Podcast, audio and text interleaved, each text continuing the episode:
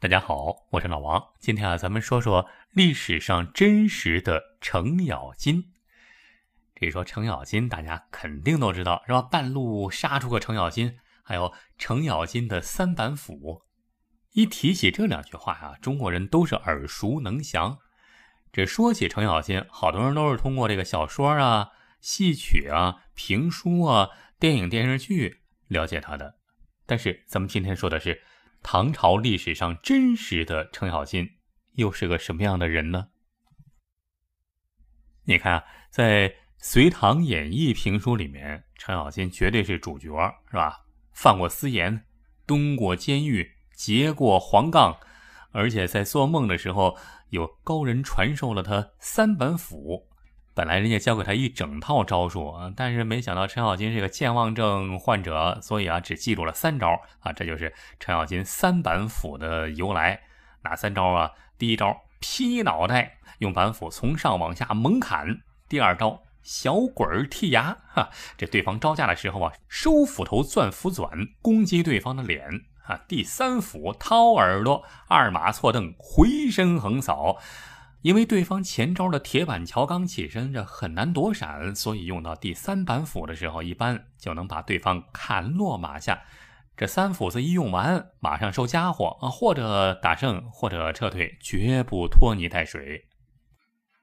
这就是传说中的三板斧啊！这三斧子，常人很难抵挡啊。但是如果能够抵挡的过去的话，那他就没啥法子了。所以啊，在传说之中，程咬金本事不大，是个大老粗，但是运气好，是个有名的福将，所以屡建奇功。大唐名将程咬金也是凌烟阁二十四功臣之一，名列第十九，后来活到一百多岁才去世啊。当然了，这是评书演义里面说的。那历史上真实的程咬金究竟是什么样的？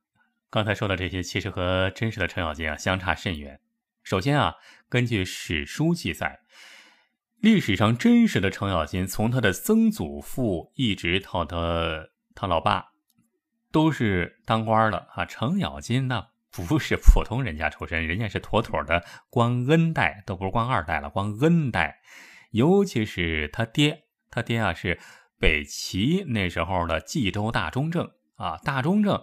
就相当于现在的这个今天的组织部是负责官员的选拔和考察，这个职务啊，历来都是留给地方豪强的，留给地方望族的名门望族的。由此可见啊，程咬金人家是世家子弟出身，不是平头老百姓，不是什么家道中落卖私盐为生的。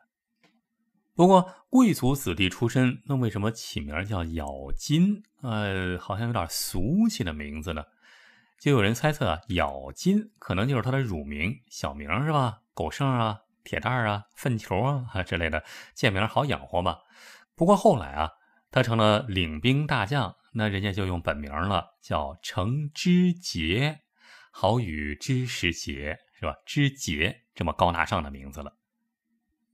当时啊是隋朝末年，因为隋炀帝啊穷兵黩武，各地百姓不堪忍受，所以纷纷爆发农民起义，天下大乱。当时各地大大小小的起义特别多，也没有什么共同的政治目标啊，也比较分散。就是在这个乱世之中，程咬金就聚集了几百人，组成了一支小队伍，来共同保卫乡里，防止流寇的骚扰。程咬金带领乡亲们组织了一支义军啊，人数不多，不过战斗力还可以。尤其是程咬金啊，当时是使的一手，可不是大斧子啊，那那不是大斧子，使的是一手长槊。长槊，那位说了，什么是长槊？这长槊啊，说起来就跟那个长矛差不多，是马上用的，类似于长矛这样的兵器。这种兵器啊，要求比较高啊，据说是得三年才能做成一把。如果用刀去砍，它就能发出金属一样的声音，那就说明制作成功了。必须是出身武将世家的才有资格用它。那程咬金确实是出身武将世家。刚才说了，他率领了一支这个小部队。保家卫国是吧？这个保卫乡里，呃，但是后来啊，慢慢的、慢慢的，这就不行了。因为什么呢？因为各地方的这个起义军互相吞并，就出现了一些比较大的呃势力了。程咬金就知道了自己这支小队伍呢肯定不行了，不能够超然世外了。估计时间久了顾不住自己了，那必须得投靠一个山头。于是程咬金又带着数百义军投靠了当时三大势力之一的瓦岗寨。一说这个都知道了，瓦岗寨。当时的瓦岗寨的头就是李密。李密当时势力很大呀，为了扩大势力，所以程咬金作为新加入的成员是受到了重用，并且啊还深得李密信任。李密当时任命他为内军标记，内军就是李密从百万军中挑选出的八千勇士，隶属四个标记大将军统辖，又分为左右两队，主要任务就是保卫李密。这程咬金就是四位标记将军之一。极受重用，李密对内军十分满意，经常说：“此八千人可当百万。”史书有记载啊，老程程咬金的战斗力相当强。据说有一次瓦岗寨和王世充啊，王世充是敌方啊，当时啊和王世充打仗，程咬金的队友裴行俨在《隋唐演义》里面就是裴元庆。啊，是吧？裴行俨不慎中箭落马，敌人纷纷围将上来。正当此危急时刻，程咬金驱马闯入重围，杀倒一片敌军，然后把裴行俨抱在马上突围。结果自己的手臂被敌人的长矛刺穿，程咬金奋起神威，把敌人长矛折断，又把刺他的敌人杀死，然后带着裴行俨成功突围。这可不是普通的三板斧能做到的。再说啊，李密这个人虽然算是一代豪杰，但是不是一个什么明主。到最后啊，李密还是被王世充打败了，瓦岗军受到重创，实力大损。不久之后啊，瓦岗军兵败如山倒。李密见大势已去，就跑了。这时候没办法呀，程咬金和他在瓦岗寨一块儿的好朋友谁呀？秦琼、秦叔宝这俩人就一块儿归降了王世充。王世充也知道程咬金是个有能耐的，就是对程咬金也很好，对他非常重用。但是程咬金和秦叔宝都不喜欢王世充，关键是非常讨厌王世充的为人，他们就暗自寻找机会，准备另投明主。于是，在武德二年的时候，王世充率军和唐军李世民大战，两军阵前，程咬金列阵迎敌。突然，程咬金和秦叔宝在马上向王世充远远的拱手说：“蒙受公的接待，很想报恩，但是公性情爱猜疑，身边又多小人，不是我们脱身的地方。现在，恭敬。”辞别，然后和几十个人呢，就跃马扬鞭，奔向李世民的大部队去了。王世充害怕程咬金的勇猛啊，连追都没敢追。投奔到李世民旗下之后，程咬金这才看到了希望，遇到了明主。归唐之后，程咬金和秦叔宝在李世民麾下听令，跟随李世民南征北战，东征西讨。先后打败了宋金刚，活捉了窦建德，降服了王世充。每一次交战，他都是身先士卒，战功卓著，被封为肃国公。从程咬金的选择可以看出啊，他其实是一个非常理智的武将，是吧？对不同的人有自己充分的判断，并且敢于付出实践。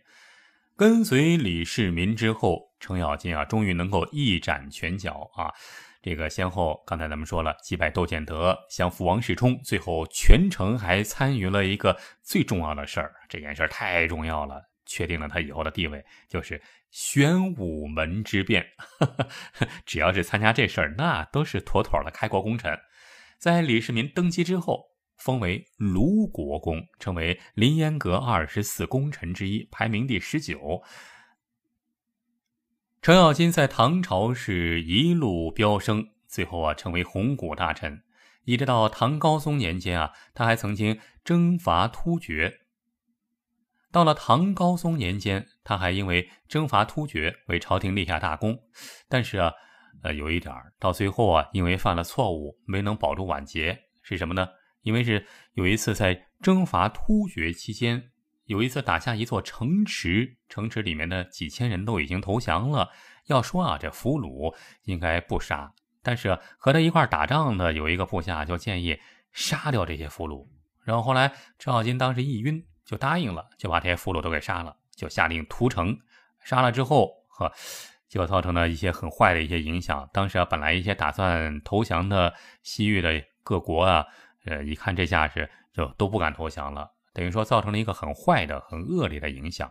因为这事儿啊，程咬金被罢了官职，被免官。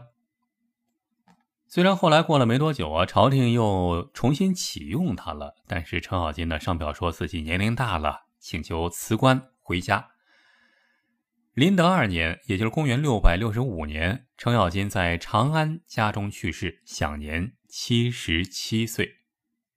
当时的皇帝是李治，下诏追赠他为骠骑大将军、益州大都督，陪葬于唐太宗李世民的陵墓之旁。再多说一句啊，在《隋唐演义》里，程咬金他老人家活到了一百二十岁，是吧？一直活到了薛刚反唐、武则天垮台。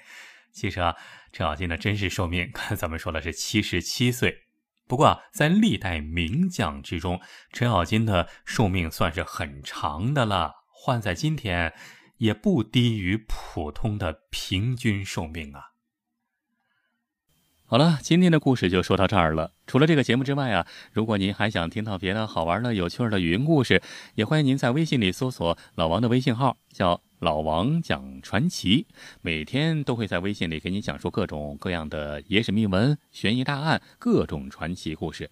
尤其是向您隆重推荐的是，最近啊，老王正在播讲一部中国特大重案系列，每集三十分钟超长版。欢迎到老王讲传奇微信公号里来找我。好，今天咱们就说到这儿，感谢您的收听，下期咱们再接着聊，下期再会。